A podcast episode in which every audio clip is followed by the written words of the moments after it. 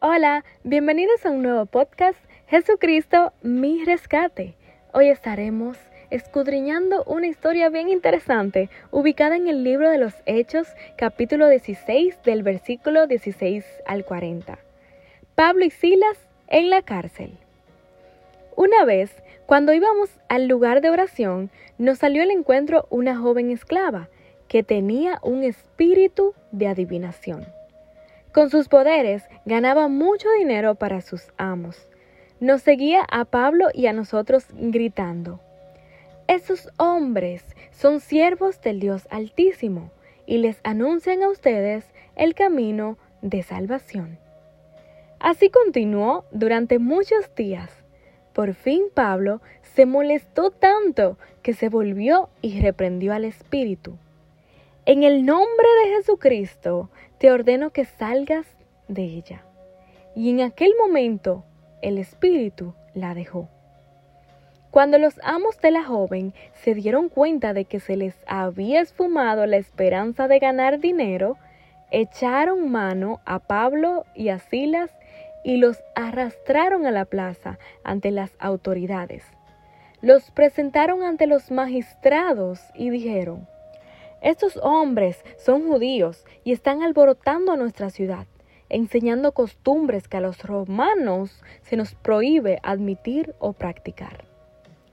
Entonces la multitud se amotinó contra Pablo y Silas, y los magistrados mandaron que les arrancaran la ropa y los azotaran.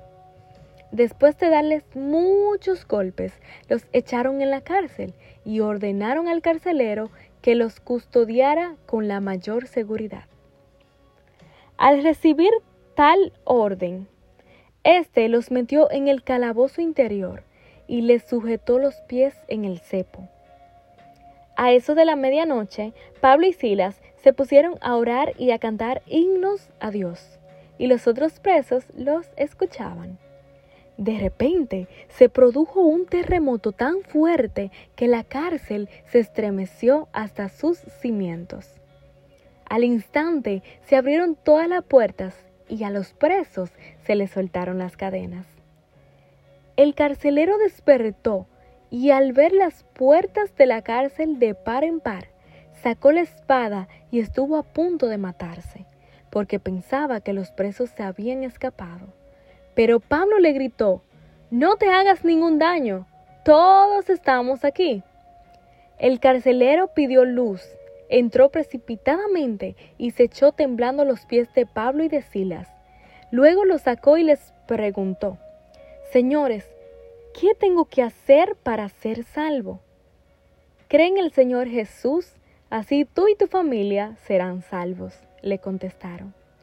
Luego les expusieron la palabra de Dios a él y a todos los demás que estaban en su casa. A esas horas de la noche, el carcelero se los llevó y les lavó las heridas. Enseguida fueron bautizados él y toda su familia. El carcelero los llevó a su casa, les sirvió comida y se alegró mucho junto con toda su familia por haber creído en Dios. Al amanecer, los magistrados mandaron a unos guardias al carcelero con esta orden. Suelta a esos hombres. El carcelero entonces le informó a Pablo. Los magistrados han ordenado que los suelte, así que pueden irse, vayan en paz. Pero Pablo respondió a los guardias, ¿Cómo?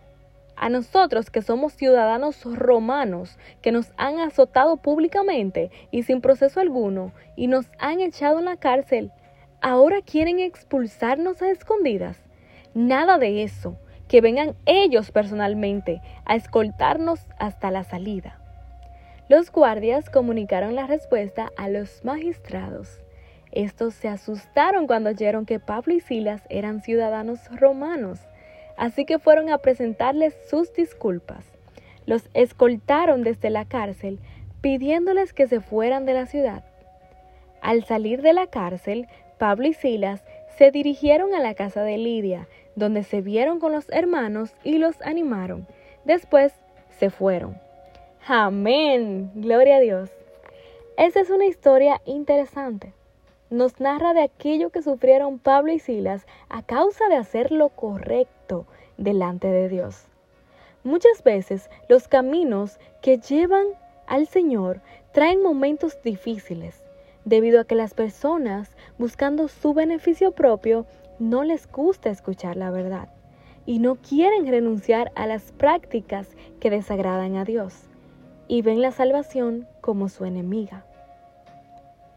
Hoy te invito que siempre seas una persona íntegra delante del Señor y sin importar lo que te enfrentes, Él te dará la salida a cada una de tus pruebas.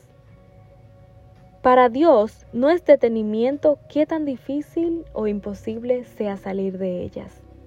Él rompe las cadenas y simplemente te libera. Mantengámonos en una actitud de adoración e integridad en todo tiempo y momento. Dios te bendiga y mañana seguimos analizando esta enseñanza y viendo el poder de Dios en cada una de sus partes. Que Dios te bendiga. Feliz día.